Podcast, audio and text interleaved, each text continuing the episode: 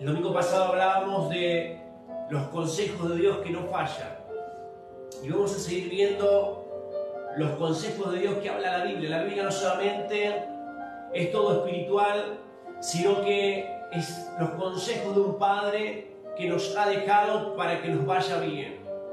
Aquella persona que conoce a Dios y comienza a obedecer los consejos de Dios, los consejos de Dios no fallan aquella persona que obedece los consejos de Dios le va bien.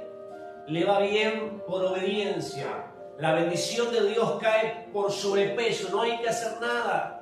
Solamente obedecer los consejos de Dios. Y hoy quiero darte una palabra de Dios en Efesios capítulo 6, versículo 1. Vamos a seguir leyendo. Domingo pasado hablábamos en Efesios 5 y hablamos en Efesios 6. Hoy quiero hablar del consejo de Dios que no falla. Hoy vamos a hablar un poquito de los hijos, de los padres y vamos a hablar del trabajo. Trabajo, sí, trabajo, laburo, que es donde Dios nos aconseja de los hijos, de los padres y también nos aconseja del trabajo, ¿sí? Estos tres puntos vamos a ver hoy.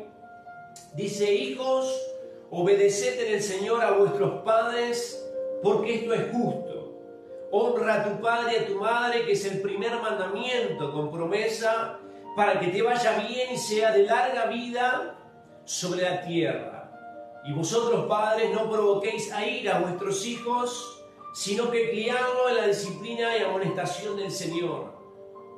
Siervo, obedeced a vuestros amos terrenales con temor y temblor, con sencillez de corazón, como a Cristo no sirviendo al ojo como los que quieren agradar a los hombres, sino como siervos de Cristo, de corazón haciendo la voluntad de Dios, sirviendo de buena voluntad como al Señor y no a los hombres, sabiendo que el bien que cada uno hiciere recibirá del Señor, sea siervo o sea libre. Vosotros amos obedeced con ello lo mismo, dejando las amenazas, sabiendo que el Señor es de ellos, es vuestro también el que está en los cielos, para que no haya sección de persona. Estos tres puntos vamos a ver hoy, y aquí en el versículo 1 habla a los hijos, sigue el consejo de Dios para que nos vaya bien. Aquella persona que le obedece a los consejos que Dios ha dejado es bendecido. La Biblia no es mágica. Algunas personas la dejan abierta, como decía el domingo pasado, duermen con la, la Biblia cerca de la cama abierta para que Dios los cuide, los bendiga. No sirve de nada. La Biblia es un papel igual que un diario, igual que otro libro. Sí es poderosa y es bendecida cuando uno obedece al consejo que Dios nos dice. Ahí se activa la bendición de Dios. Ahí se hace la palabra de Dios poderosa en nosotros. Pero de nada sirve tenerla, tener dos o tres Biblias abiertas, no sirve de nada. Si no leemos el consejo de Dios y lo obedecemos. Y aquí Dios le da un consejo a los hijos. Si están viendo algunos jóvenes, comiencen a, a, transmitir este mensaje, a compartirlo, porque dice, hijos, obedeced en el Señor a vuestros padres, porque esto es justo. Y sigue diciéndose el primer mandamiento con promesa. Honra a tu padre y a tu madre, Dios dijo en Éxodo cuando estaba dando los diez mandamientos. Pero uno de los primeros, y es el único mandamiento que Dios dice, el primer mandamiento con promesa, honra a tu padre y a tu madre para que te vaya bien y seas de larga vida en la tierra. El pueblo judío lo pone al pie de la letra este, este consejo de Dios. Honra a sus padres, aun cuando son ancianos, aun cuando son viejos, ellos se encargan de cuidarlos, de honrarlos, de ayudarlos, de hacer algo por ellos. ¿Por qué? Porque Dios dijo que lo honremos para que nos vaya bien y seamos de larga vida en la tierra. ¿Cuántas veces los ancianos en este tiempo, en esta generación, muchas veces los ancianos son estorbos? Se los hace un costado, se los olvida, pero sin embargo Dios dice que honremos a los ancianos y que honremos a los padres, hijos, obedeced a vuestros padres, jóvenes, adolescentes. obedezcan a vuestros padres. Si el papá le aconseja, si el papá lo direcciona, acepten la corrección, la disciplina, la dirección del padre que ya ha vivido, que ya ha pasado por lo que tú estás pasando. A veces parece dura el consejo de los padres, pero yo quiero decirte, si el papá es duro, si el papá te prohíbe, si el papá te disciplina, si el papá te amonesta es porque te ama. Un papá que no corrige a su hijo es que no lo ama. No es que, no, pobrecito, no, no. Aquel que ama a su hijo lo va a corregir, lo va a direccionar. Muchas veces le va a decir no, porque lo ama y sabe lo que viene. Por eso, hijos, obedezcan a vuestros padres. Dios le dice, hijos, obedeced en el Señor a vuestros padres porque esto es justo.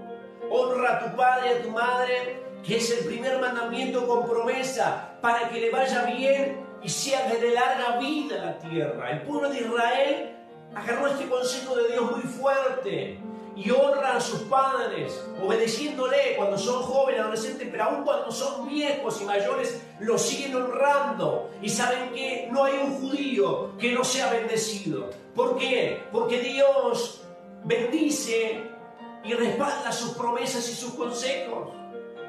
Yo nunca vi a un judío subirse al colectivo y decirle, chofer, me lleva, voy acá a una escuadra. A muchos de ellos ni siquiera lo veo colectivo. Porque todos tienen autos, todos están bendecidos, todos tienen sus negocios.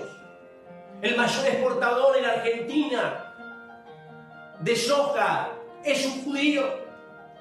El dueño de los bancos a nivel nacional y mundial es un judío. Está bendecido por Dios. ¿Por qué? Porque agarran el consejo de Dios ellos y lo obedecen agarran el consejo de la Biblia, de la Torá, y obedecen y ponen en práctica el consejo de Dios y le va bien. En Estados Unidos, ¿saben qué? No solamente que manda un presidente, la Cámara de Diputados, porque los mayores empresarios de Estados Unidos son judíos y ellos tienen una influencia tremenda. ¿Por qué? Porque son bendecidos por Dios. En Argentina los mayores dueños de bancos son judíos. Porque son bendecidos por el rey, son bendecidos por Dios que dio este consejo y este mandamiento. Hijos, obedeced, honrad a tu padre para que te vaya bien y seas de larga vida en la tierra. No cuando estés en el cielo, cuando estés aquí en la tierra y obedezcas y honres a tus padres. Dios tiene una promesa que no puede volverse atrás Dios dice, te va a ir bien y vas a ser de larga vida en esta tierra. Una promesa de Dios, un consejo con bendición del cielo.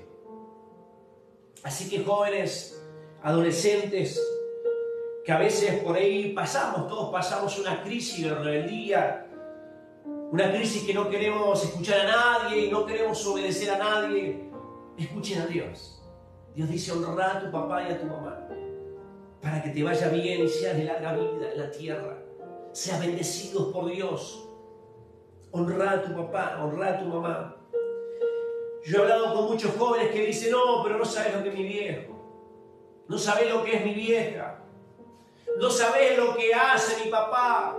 Es alcohólico, es borracho, es drogadicto. Mi papá o mi mamá es el otro. Dios te dice que lo honres que pueda ser un hombre, una mujer de bien, y cuando nombren al hijo de fulano, mirá, el hijo de fulano es un señor, su papá es alcohólico, su papá es quizá drogadicto, su papá es el otro, pero el hijo es un hombre de bien, es una mujer de bien. Eso también honrar a los padres. Es cuando hablen de ti, cuando hablen del hijo de fulano en el barrio, puedan decir, es una jovencita, es un joven, con todas las letras, trabaja, estudia, se esfuerza, es un hombre de bien, no se anda drogando por la calle, nunca le, le escuchas una mala palabra, es una persona de bien. Eso es honrar también a los padres. Que cuando hablen de ti, en el barrio, en el colegio, donde estén, puedan decir, realmente ese hombre, ese chico, ese joven es un buen joven eso es también honrar a los padres. Y una promesa tremenda de Dios, para que te vaya bien y seas de larga vida en la tierra. Vas a tener muchos años por venir. Porque es una promesa de Dios, es un consejo de Dios. Honra a tu padre y a tu madre para que te vaya bien y seas de larga vida en la tierra. Después le dan consejo a los padres, a nosotros.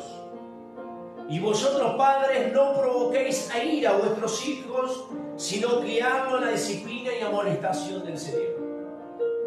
Dice que nosotros tampoco padres que me están escuchando, no provoquemos a ira a nuestros hijos. ¿Cuántas veces los provocamos a ira?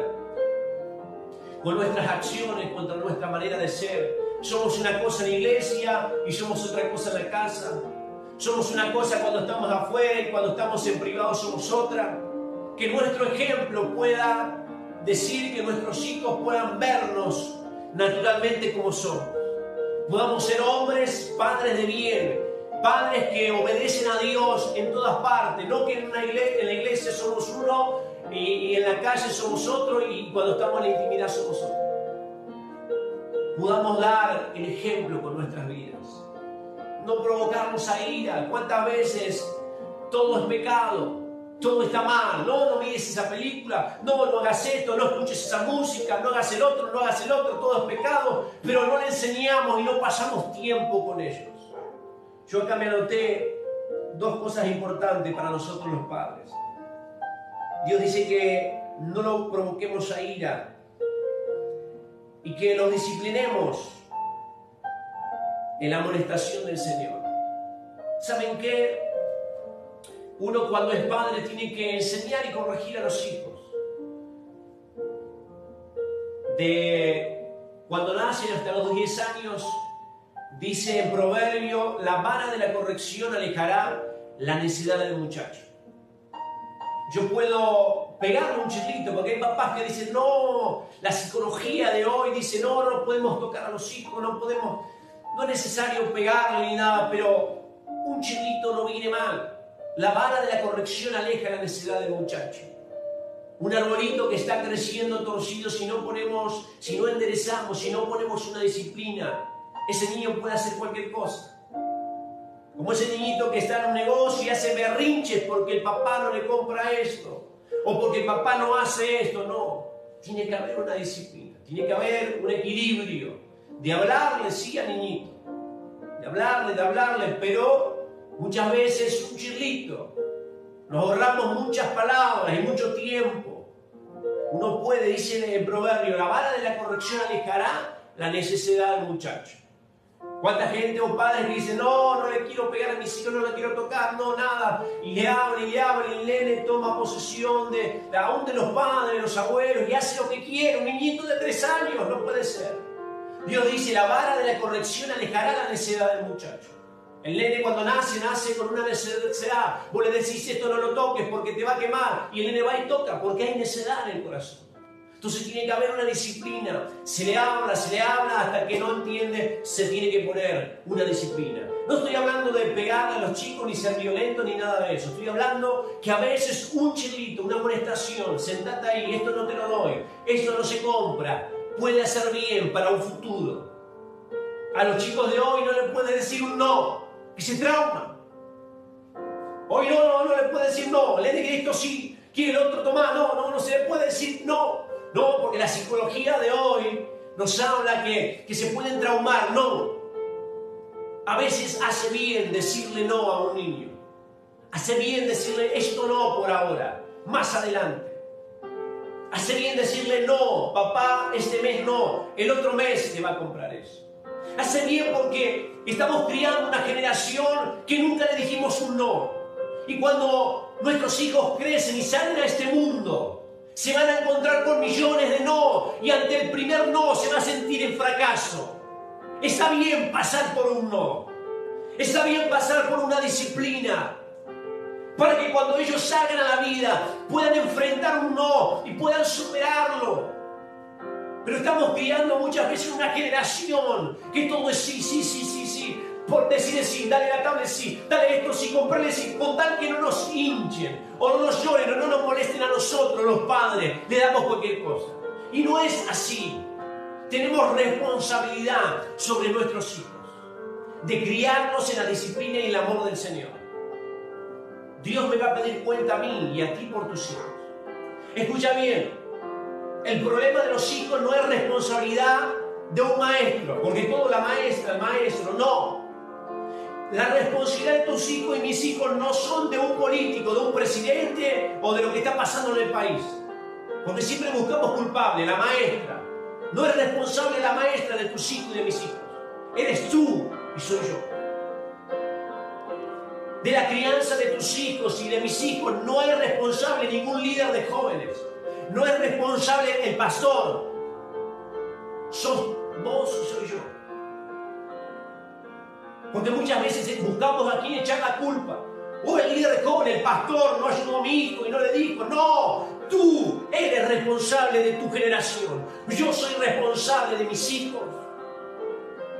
Pero a veces es más fácil llevar a nuestros hijos al líder, al pastor, a la maestra, al político, para que me los críen o me, me enseñen. No, la responsabilidad de los hijos es de los padres. Porque en la sociedad hoy en día hay más drogadictos que nunca. Hay millones, las cárceles están llenas. Cada vez tienen que hacer más cárceles porque hay gente que roba, que mata, que hace femicidio. ¿Dónde comienza? ¿Cuál, ¿Quiénes tienen la raíz, la culpa de eso? A veces no, y el país que vivimos, América Latina, los presidentes, la televisión, la maestra, el pastor, el líder, no, la culpa lo tiene, empieza por casa.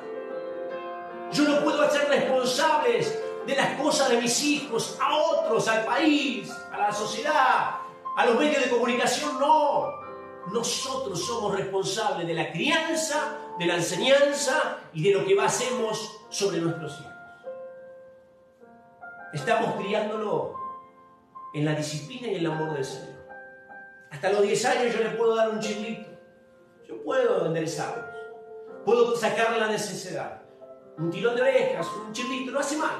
Pero después de los 10 años, 11, 12, yo tengo que pasar tiempo. Cuando es niño, pero cuando es más grande, más todavía. Tengo que involucrarme con mis hijos. A salir, a pasar tiempo, a jugar, a mirar una película, a escuchar música, a ver lo que ellos escuchan. Pero tengo que pasar tiempo. Y muchas veces nosotros los padres no tenemos tiempo para nuestros hijos y queremos que los críen un líder de jóvenes, que los críe un amigo de la calle, el maestro. No, nosotros debemos estar con nuestros hijos. Sean adolescentes, jóvenes, tenemos que pasar tiempo. Saber lo que les pasa, escuchar sus metas, ¿Cuántas veces me pasa a mí? Nos ha pasado a todos. De estar con el trabajo, con miles de cosas, de acá para allá, con la economía, y se nos va la vida y que vivimos a mí y no tenemos tiempo para estar con nuestros hijos. Y de pronto cuando nos paramos a ver qué están haciendo nuestros hijos, qué les gusta, qué no les gusta, qué, cuáles son sus sueños, a veces muchas veces no sabemos. Pero debemos invertir tiempo en nuestros adolescentes y nuestros jóvenes. En tus hijos tienes que invertir tiempo. La culpa de que la sociedad esté así, de lo que jóvenes estén llenos de jóvenes en la cárcel.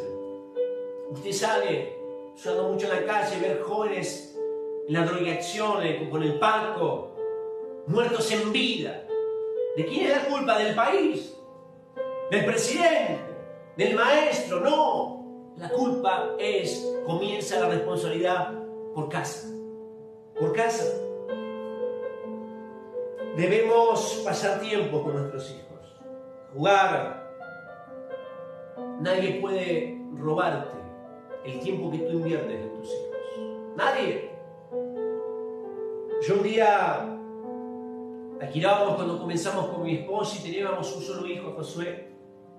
Y yo vivía al fondo de una casa y teníamos timbre y para comunicarnos porque vivíamos al fondo y teníamos los miércoles día de familia. Los miércoles, tengamos o no tengamos plata, cerrábamos la puerta o salíamos a una plaza y era el tiempo para mis hijos y mi esposa. Y yo me acuerdo que si nos quedábamos en casa yo desenchufaba el timbre. Y por más que venga el presidente a llamarme, por más que haya pasado lo que haya pasado, ese tiempo era para jugar con mi hijo, para escuchar, para ver una película, para pasar tiempo con familia, con mi familia. Ese tiempo era de ellos. Y una vez fue un pastor a llamarme, a buscarme, aquí y tocaba timbre, golpeaba y no estaba. Y al otro día me dice, fui, te busqué como loco porque tenía esa necesidad y el otro. Y yo le dije, los miércoles, por más que me venga a buscar, quien me busque, es el tiempo de mis hijos, es el tiempo de mi familia. Mira, si tú no cuidas el tiempo que es para tus hijos, el enemigo, este mundo, el sistema te va a querer robar. Lo primero que te va a querer sacar es el tiempo que tú vas a pasar con tus hijos. Y ese tiempo tú no se lo tienes que dar a nadie. Tú lo tienes que cuidar para bendecir a tus hijos. Porque yo no puedo disciplinar ni aconsejar a mi hijo si yo no paso tiempo con mis hijos. Si tú pasas tiempo y nosotros invertimos tiempo en la familia, en los hijos, uno va a poder corregir, uno va a poder aconsejar, uno va a poder guiar.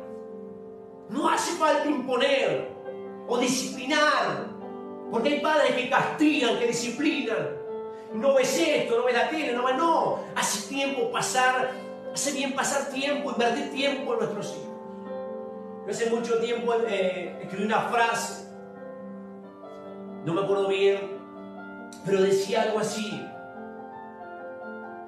El mejor, la mejor inversión de tu vida es la que tú inviertes en tiempo en tu familia. La mejor inversión de la vida es invertir tiempo en tus hijos. Es algo que jamás vas a perder. Es que siempre vas a ganar. Aun cuando quizás te vayas de esta tierra y tú no lo veas, el tiempo que tú has sembrado en tus hijos, vas a cosechar. Lo va a cosechar otra generación, pero vas a cosechar cosas buenas porque has invertido tiempo. El mejor tiempo, la mejor inversión de tu vida y de mi vida es cuando invertimos tiempo en nuestros hijos. A veces hay poco tiempo en este mundo que vivimos acelerados, buscando la comida, buscando querer comprar eh, eh, el último televisor, eh, desesperado, buscando, queriendo comprar esa última PlayStation, el último celular, pero nos olvidamos de darle lo más importante, que es el tiempo. Yo de ahí aprendí, desde muy joven. Me cuesta como a todos los padres, pero he aprendido de parte de Dios que el mejor momento que yo puedo invertir, la mejor inversión de mi vida es invertir tiempo en nuestros hijos. Salir a jugar, tomar un café, irme lejos a pescar a algún lado, olvidarme de todo el mundo, pero invertir tiempo en mis hijos si tú no juegas con tus hijos, si no pasamos tiempo, si no los escuchamos, allá afuera hay muchos jóvenes mayores que lo van a aconsejar y lo van a aconsejar mal. Debemos invertir tiempo en nuestros hijos. Es muy fácil disciplinar. Hoy no hagas esto, hoy te saco la play, hoy no te doy plata. Es fácil. Pero cuando nosotros pasamos tiempo, ellos nos van a escuchar más, van a aceptar tu consejo, van a aceptar tu, tu disciplina. No hace falta ni siquiera disciplina, porque cuando tú pasas tiempo puedes aconsejar, puedes contarles historia de lo que te ha pasado, para que ellos no la vuelvan a repetir. Pero nos hemos olvidado en esta generación de invertir tiempo en nuestros jóvenes, adolescentes, nuestros niños. Y lógico, cuando somos grandes o son grandes, pretendemos que sean buenos. Pretendemos que sean hombres de bien, mujeres de bien, cuando no hemos invertido nada en ellos. A esta generación le hace falta padres y madres que inviertan tiempo en sus hijos. La responsabilidad que Dios me da acá es a mí como padre. La responsabilidad de criar a los hijos no es del maestro, no es de un líder de jóvenes, no es del pastor, no es de una iglesia. La responsabilidad es de los padres. Y los judíos también, el pueblo de Dios, lo entiende bien a esto. ¿Saben qué? En las iglesias existen las escuelas bíblicas. En la Biblia no habla. Usted busque la Biblia y muéstreme acá. Búscame, desde Génesis a Apocalipsis, a ver si habla de la escuela bíblica o la escuela dominical, como le llame, a ver si habla la Biblia. No, no habla la Biblia. Búsquela y páseme el versículo. Porque no habla la Biblia. ¿Por qué? Porque la responsabilidad de nuestros hijos, de nuestros niños, no era la escuela bíblica. ¿Sabe por qué se inventó la escuela bíblica? o la escuela dominical, porque nosotros los padres no invertimos tiempo, no le enseñamos a tus hijos. Pero Dios no, nos dejó el mandamiento. Amarás al Señor tu Dios con todo tu corazón y este mandamiento lo hablarás a tus hijos y a los hijos de tus hijos cuando estén en donde? En tu casa, en el camino, al acostarte, al levantarte, lo escribirás en los postes de tu casa, le hablarás a tus hijos, a tus niños, le enseñarás a amar a Dios con todo el corazón, el alma, con todas las fuerzas. Eso, ¿quién lo tenía que hacer? ¿El maestro de escuela bíblica? No, nosotros los padres. Tienes que tener tiempo. Tengo que tener tiempo para enseñarle a nuestros hijos a amar a Dios. No estoy diciendo que no vayan más a la iglesia, a la escuela bíblica, no. No me mal, malinterpreten. Pero las escuelas bíblicas acá no existen en la Biblia. Porque la responsabilidad de enseñarle a los hijos, a los niños, era de quién? De los padres. Dios le da la responsabilidad a los padres. Y los judíos, el pueblo de Dios la tiene muy alejado obedecen a Dios. Le enseña desde niño los mandamientos y no le enseñan una religión. Dios nos mandó a que le enseñemos eh, mandamientos estructurados o una religión, una doctrina. Dios nos mandó que le enseñemos a nuestros hijos a qué? Amar a Dios, a que el Evangelio es para disfrutar, que el Evangelio es lo mejor de la vida, que le enseñemos a amar a nuestro Dios, no por lo que Dios nos da, porque hay gente que entiende que hay que ir a la iglesia o hay que pedirle a Dios por lo que Dios nos da. No. Dios nos dijo que le amemos a Él de todo corazón, con nuestra alma, con nuestra fuerza. Yo siempre lo digo cuando le predico a la gente, si hoy Dios vendría, bajaría y me diría, José, yo no te bendigo más, a partir de hoy yo igual me quedaría con Dios. Porque la vida con Dios es fantástica. El consejo de Dios es hermoso. Vivir al lado de Dios y con la guía del Padre es hermoso. Esto es por amor, hermano. Amigo, esto es por amor a Dios, no es por lo que Dios me llegue a dar. Esta vida cristiana es para disfrutarla. Y tenemos que enseñarle a nuestros hijos, la generación que viene, que, tenemos, que, tienen que amar a Dios. No por lo que Él vaya a hacer, porque nos vaya a sanar o nos vaya a bendecir, porque es lindo estar con Dios. Es hermosa la vida cristiana, por amor. Pero la responsabilidad de enseñarle a nuestros hijos a amar a Dios es nuestra. Es nuestra. La escuela bíblica no existe acá en la Biblia. La responsabilidad Dios se la dejó, escuche bien, a ti papá, a ti mamá, a mí. Hay que enseñarle a amar a Dios a esta generación. Y tendremos una generación de gente agradecida. Gente que haga las cosas con pasión y por amor. No porque otro lo mande, no porque otro lo obligue, no porque otro le imponga, sino una generación que ama a Dios y tiene pasión en su corazón. Debemos enseñarle a amar a Dios a nuestros niños, a nuestros jóvenes, a nuestros adolescentes. ¿Cuándo? Invirtiendo tiempo en el camino, al acostarme, a levantarme, cuando vaya a enseñarle la palabra de Dios por amor. Y ahora voy a hablar en tercer lugar del trabajo. Uf, es fuerte esto, que usted me ponga, que me ponga un dedo para abajo ahí en Instagram, en Facebook, no importa, pero tengo que hablar el consejo de Dios. El consejo de Dios es fantástico cuando lo obedecemos. Ah, la Biblia habla de trabajo, sí. Habla de laburo, de esfuerzo, de trabajo, hermano.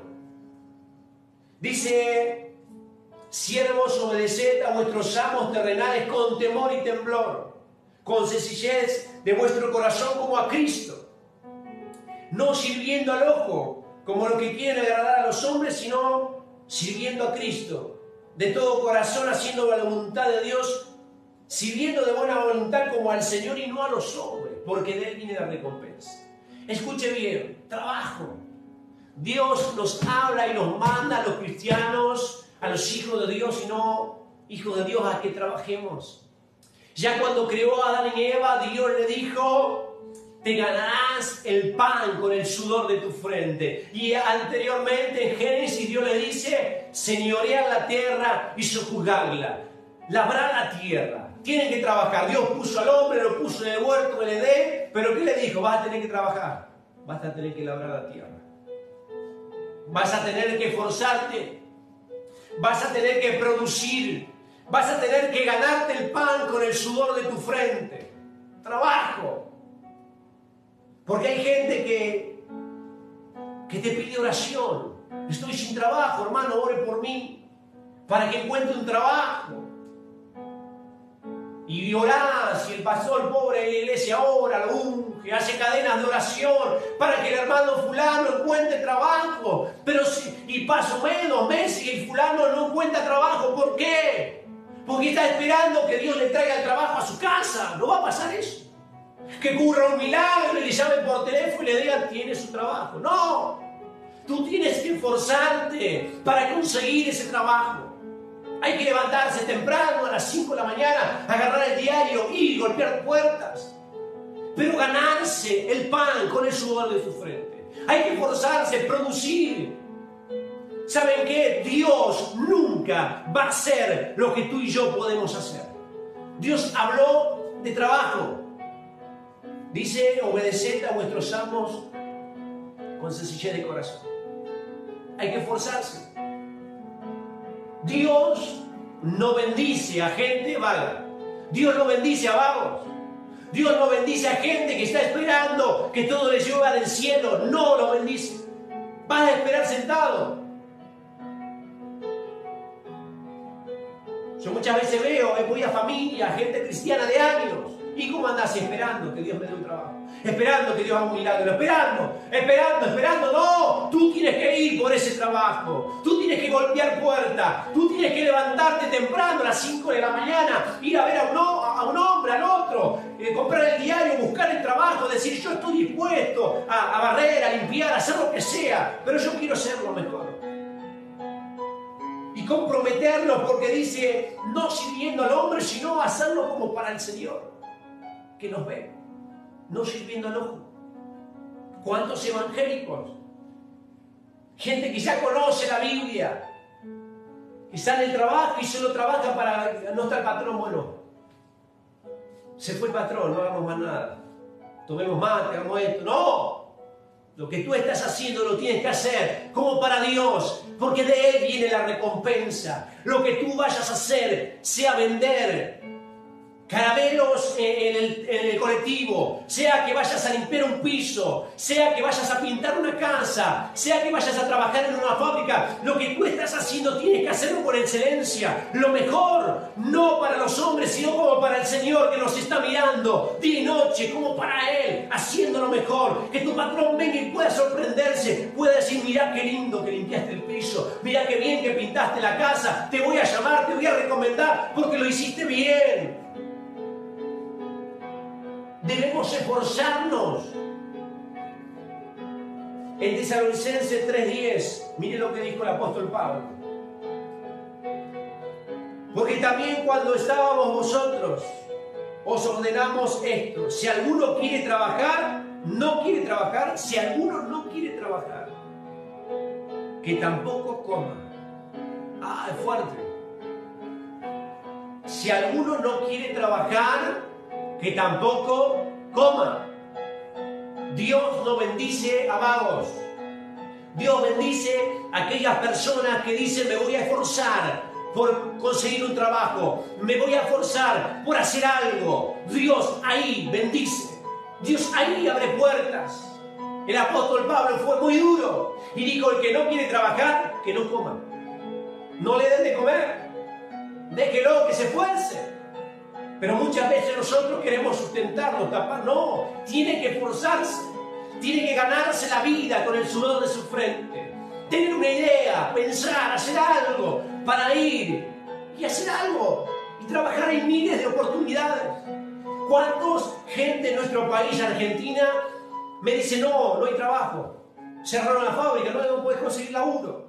Pero yo veo que toda la gente que viene de otro país aquí a nuestro trabajo, todos encuentran trabajo sean los chinos, la gente venezolana, la gente de Bolivia, la gente de Paraguay, todos trabajan y nosotros muchas veces decimos, no, no hay trabajo, no hay esfuerzo, no hay voluntad, no hay ganas de ganarnos el trabajo con el sudor de nuestra frente. Y Dios dice, y nos mandó a trabajar, señorear y fructificar, labrar la tierra, te ganarás el pan con el sudor de tu frente. Hay que trabajar, hay que esforzarse. En el tiempo de Josué, escuche bien, hablando de trabajo. En Éxodo, el pueblo de Israel salió de la esclavitud y empezaron a tener hambre, le dijeron Moisés, nos trajiste acá al desierto para morir, matarnos de hambre, y Moisés ¿qué hizo? Fue, a Dios, eh, no tenemos comida. ¿Y saben qué pasó? Llovió maná del cielo, llovió panes, otra vuelta tenían hambre, Moisés, tenemos hambre. ¿Y qué hacía? Moisés oraba y caía codornices del cielo.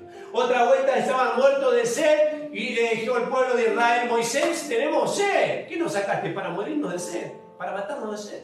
Y Moisés fue, le oró a Dios y ¿qué pasó? Fluyó un manantial de agua. Pero cuando llegó el tiempo de Josué, usted de Éxodo va a Josué, dice que Moisés murió. Dios lo llama a Josué y le dice, Josué, Moisés mi siervo ha muerto, levántate tú. Levanta al pueblo este y pasa al Jordán, a la tierra prometida. Y cuando Josué llama al pueblo le dice algo muy precioso. Le dice, muchachos, vamos a cruzar el Jordán, vamos a ir a buscar la tierra prometida, pero ¿saben qué? Se acabaron las codornices, se acabó el pan del cielo, se acabó que todo venga de arriba. ¿Vieron? De ahí vino la palabra todo viene de arriba. ¿Qué, ¿Qué todo de arriba? Ahí vino el, dicho ese. ¿Por qué? Porque al pueblo de Israel caía todo del cielo, todo viene de arriba. Y hay gente que está esperando que todo venga de arriba. ¡No! Josué le dijo, muchachos, porque yo me imagino, vamos a cruzar el Jordán a buscar la tierra y muchos del pueblo dijeron, y bueno, ¿y la comida le va a pedir a Dios? No. Dijo Josué, ¿cómo que no? Y el agua no. Prepárense comida a ustedes. Preparen, vayan al río y busquen agua. Porque vamos a ir a conquistar la tierra. Se acabó el maná del cielo. Prepárense comida a ustedes. ¿Saben qué? Hermanos cristianos, hermanos que no conocen a Dios, que están del otro lado, Dios te va a bendecir cuando uno se esfuerza y va en busca de ese trabajo. Porque Dios bendice a las personas que se esfuerzan. Ya se acabó el maná del cielo. Se acabó que vengan todas las cosas desde arriba. Tú te puedes quedar en tu casa orando, ayunando, pidiéndole a tu iglesia que ore, que ayude a tu pastor. Pobre, le haces perder el tiempo que ore, que ayude ahí muy temprano. Pero si tú no te esfuerzas para ir y buscar ese trabajo, para ir y trabajar, Dios no va a bendecir. No va a bendecir. Se acabaron las codornices del cielo. Dios dice, mira que te mando, que te esfuerces y seas valiente. ¿Saben qué? Hay que esforzarse para buscar la bendición de Dios. Dios te ha dado dos manos, dos pies, una boca para hablar, un cuerpo para trabajar. Tienes que trabajar y ganarte el pan con el sudor de tu frente. Se acabaron las codornices del cielo. ¿Cuántos evangélicos? Y muchas veces ministros. Ministros que dicen, no, yo tengo que, que ministrar. Y muchas veces no queremos esforzarnos. Yo soy el ministro, me tienen que traer todo y esto y el otro. No, hay que esforzarse.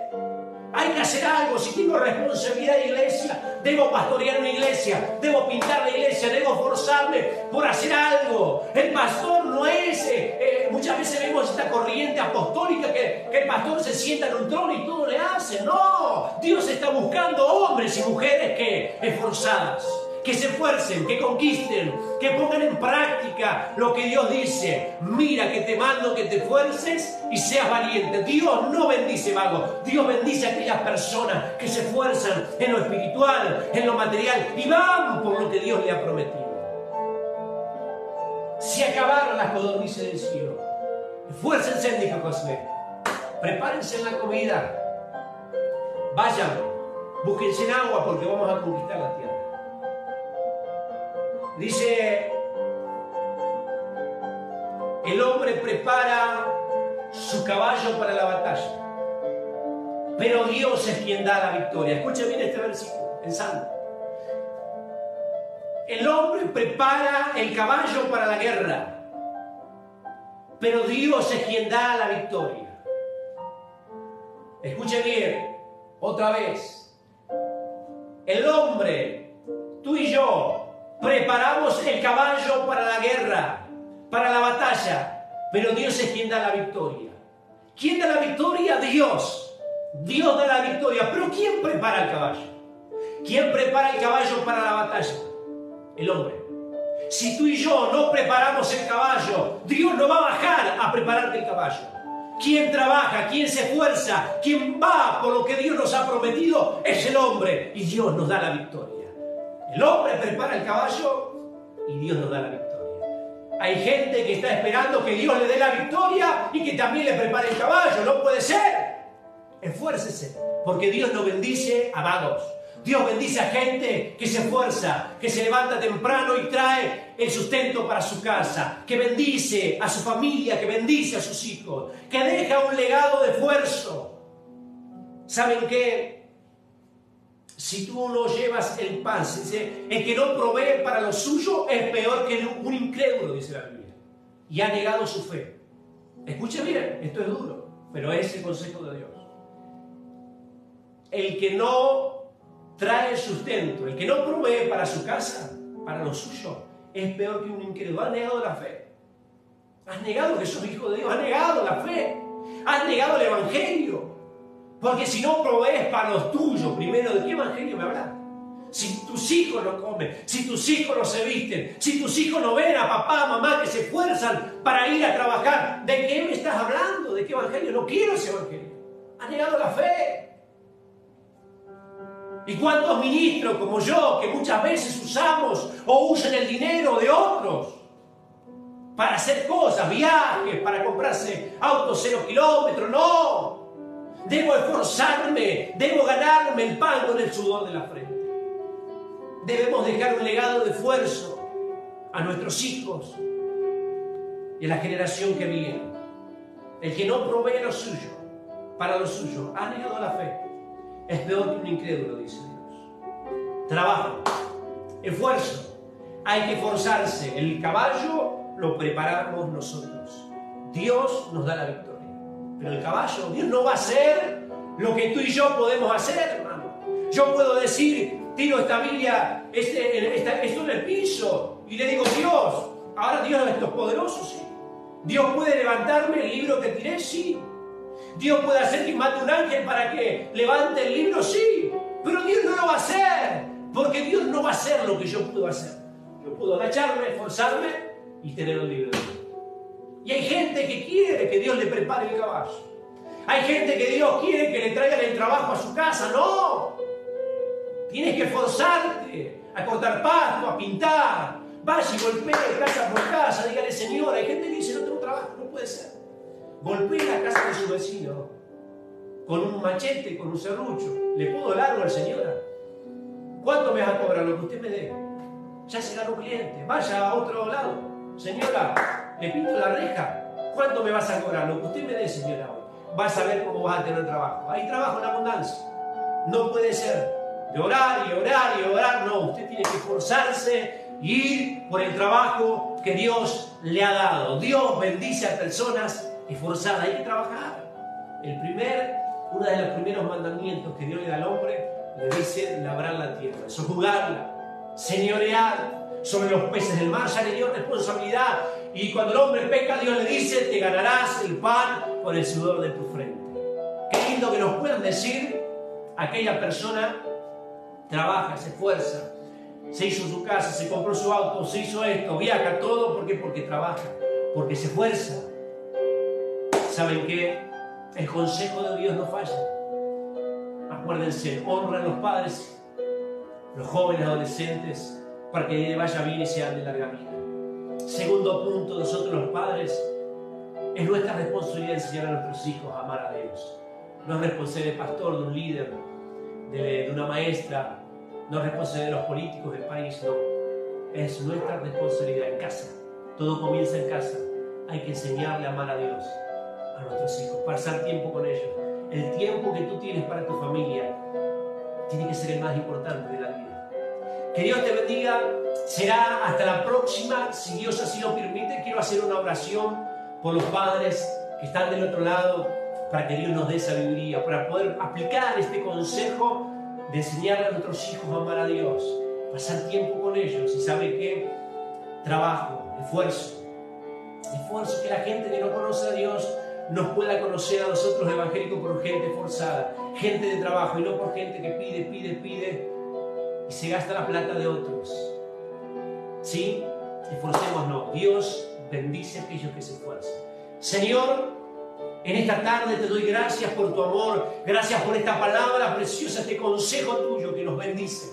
Comienza a compartir esta palabra algún pariente, algún vecino, aquella persona que está necesitando comenzar a compartir. Este es el consejo de Dios. Hoy hemos hablado en trabajo, Señor. Yo te pido que por aquellas personas que están sin empleo, por aquellas personas que no pueden proveer para su casa, que tú le des fuerzas nuevas, que tú le des ideas para que puedan salir el día de mañana temprano, poder ganarse el pan con el sudor de su frente. Abre puertas, abre caminos, Señor. Queremos preparar el caballo para la batalla, hacer lo que esté al alcance de nuestras manos, porque sabemos que tú nos darás la victoria. Bendice nuestra generación a los niños, a los jóvenes, a los adolescentes. Ayúdanos como padres a invertir tiempos en ellos, a pasar tiempo a jugar, a escuchar lo que ellos escuchan, a ver lo que ellos ven, a poder amarlos y enseñarles a amarte a ti con todo el corazón, el alma y la fuerza. Porque eres hermoso, Dios. El Evangelio está en tu presencia. Seguir tus consejos es lo más maravilloso de esta vida. Bendice, Dios mío, a cada hogar en el nombre de Jesús de Nazaret. Amén, amén y amén. Que Dios te bendiga.